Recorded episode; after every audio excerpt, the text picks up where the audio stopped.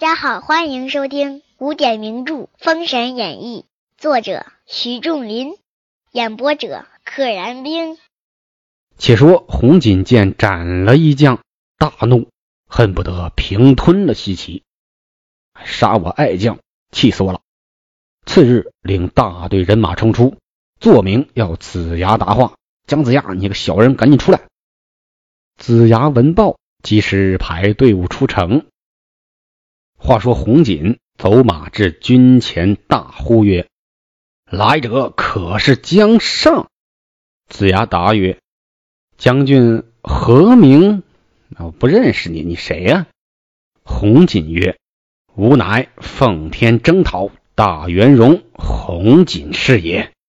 尔等不守臣节，逆天作乱，今奉旨特来征讨尔等，乃拿解朝歌。”以正国法，哎，他这话不愧他是三山关的总兵，他跟邓九公刚来时候说的是一样的话。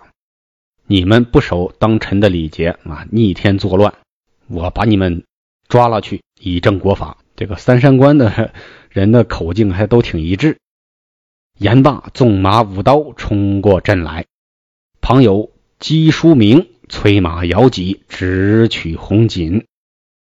姬书明一看姓姬的，那就是西岐的王族姬发的弟弟。伯仲叔季，这个叔是排第三的意思，但不知道这个姬书明是不是排第三啊？电视剧中有一个姬发的弟弟叫胡安，那里边呢不干好事还调戏他嫂子。他嫂子是谁呢？他嫂子就是首相商容的女儿，后来嫁给了姬发。两人相识于修这个灵台的时候啊，这个女的去做工当工人，被姬发给遇见了，两人一见倾心。然后胡安过去调戏人家，最后胡安也没得好死。胡安排老三，那是个杜撰的人物啊。这里边呢，姬书明，如果单看名字来讲，他非常有可能是老三。但是咱也没法考证。二将约战有三四十合，红锦乃左道术士出身，他把马一夹，跳出圈子外面，将一皂旗往下一戳，把刀往上一晃。红锦是术士啊，是左道旁门，有法术。打着打着，两腿一夹马，马就跳出圈外。这个所谓跳出圈外啊，在这个在这个评书啊或者武侠小说中啊常见。在这种战争的描写中也常见，咱俩正面对面打着呢，哎，我突然虚晃一刀，跳到外边，跳到远处，这就叫跳出圈外，也是一个信号，意思是可以说，哎，咱暂时先别打了，我有话要说，或者是我要出阴招了，这都是一种惯有的表达。将一皂旗往下一戳，一个黑色旗戳到地上，把他的刀呢朝着上边一晃，这一下一上。那旗化作一门，红锦连人带马径进门而去。哟，变出一座门来，唰！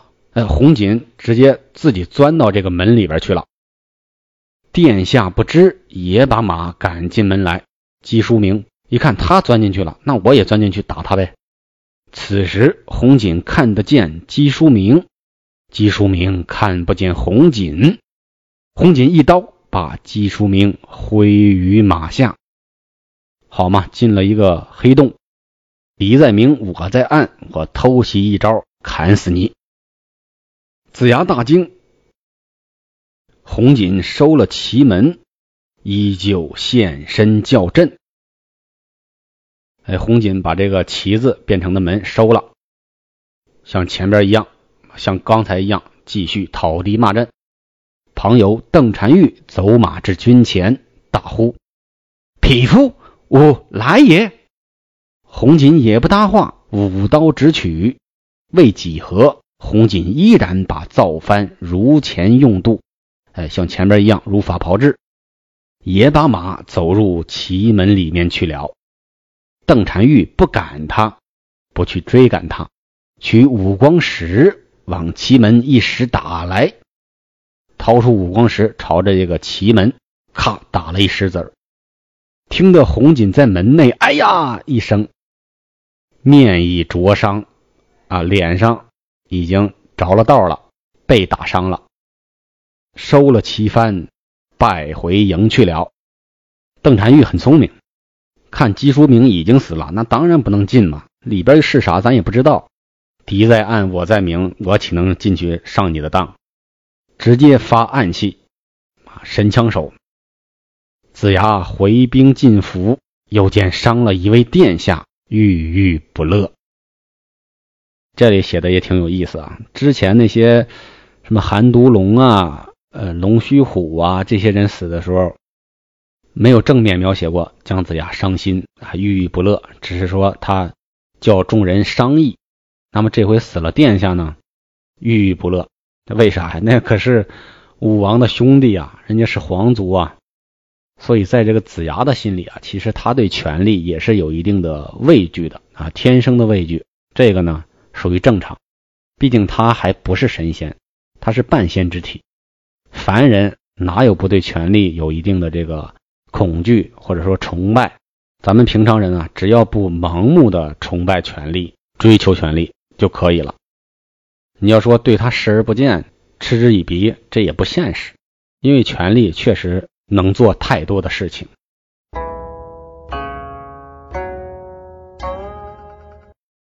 且言红锦被五光十打得面上有鼻青，忙用丹药敷贴，一夜痊愈。次日上马亲至城下，作明只要女将。昨天谁打我来着？我就要你出来，咱俩接着打。少马报入相府，子牙无忌。只得着人到后面来说，邓婵玉也是住在后院，毕竟是女将。子牙也没招，人家就叫你啊，你就去吧。那子牙也挺老实啊，人家叫谁你就让谁去，那不会派杨戬或者哪吒去吗？土行孙见人来报，忙对邓婵玉说：“切不可进其门。”婵玉言：“吾知道。”哎，夫妻俩感情还挺好，叮嘱好了。媳妇儿，你千万别进去啊！那可是个深渊。二人正议论间，有龙吉公主听见。哎，龙吉公主也住后院，听见了，出净室问曰：“出了他的那个净室，就是干净的室内，单独给他这个屋子一个代号，叫净室，说明人家住的确实跟其他人不一样。”出净室问曰。你二人说什么？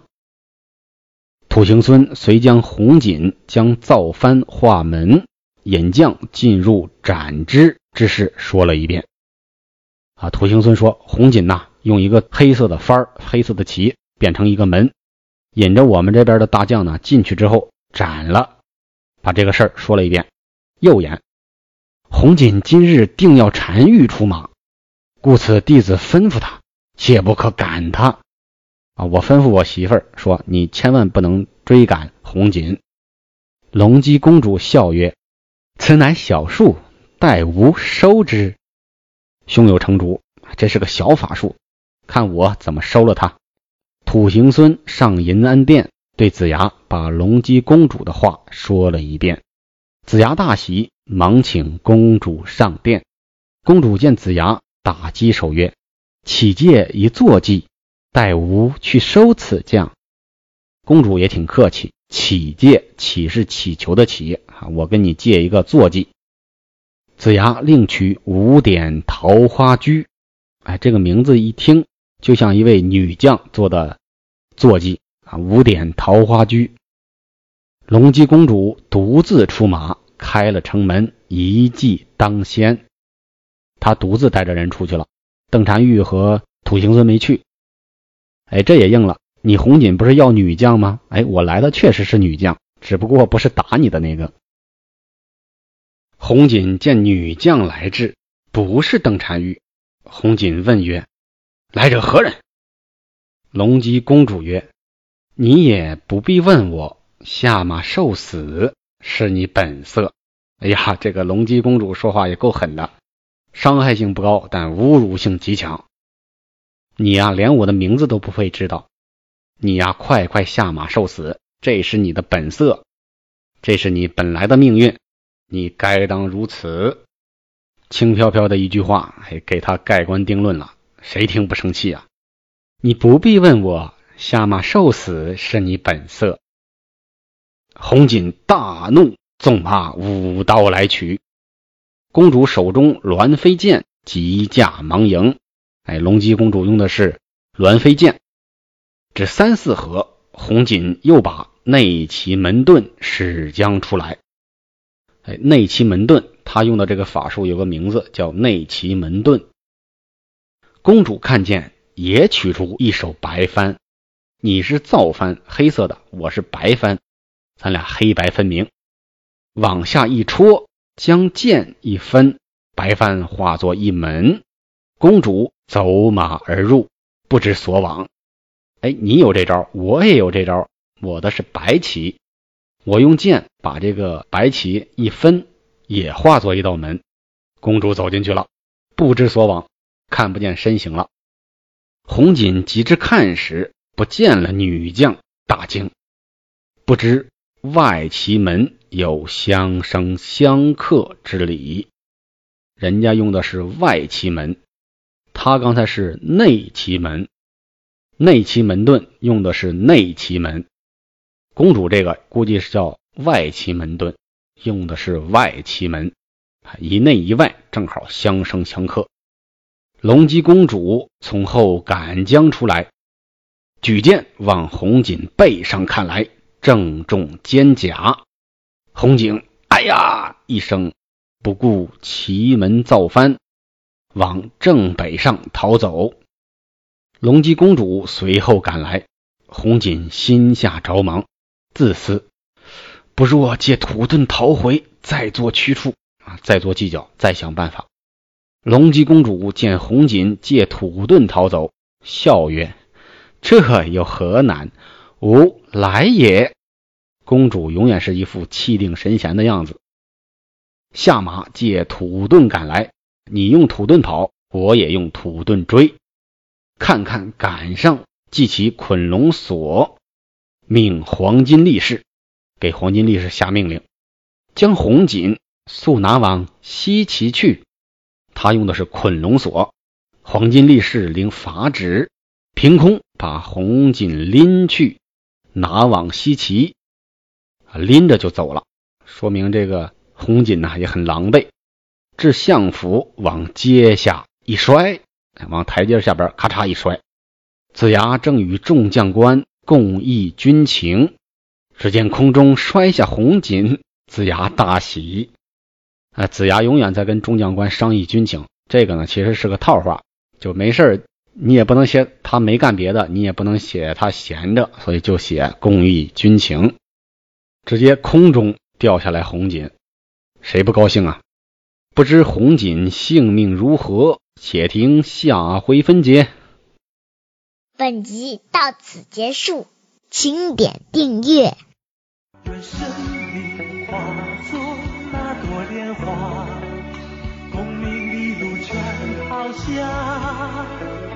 让百世穿梭，神的逍遥，悲只需都在世间潇洒。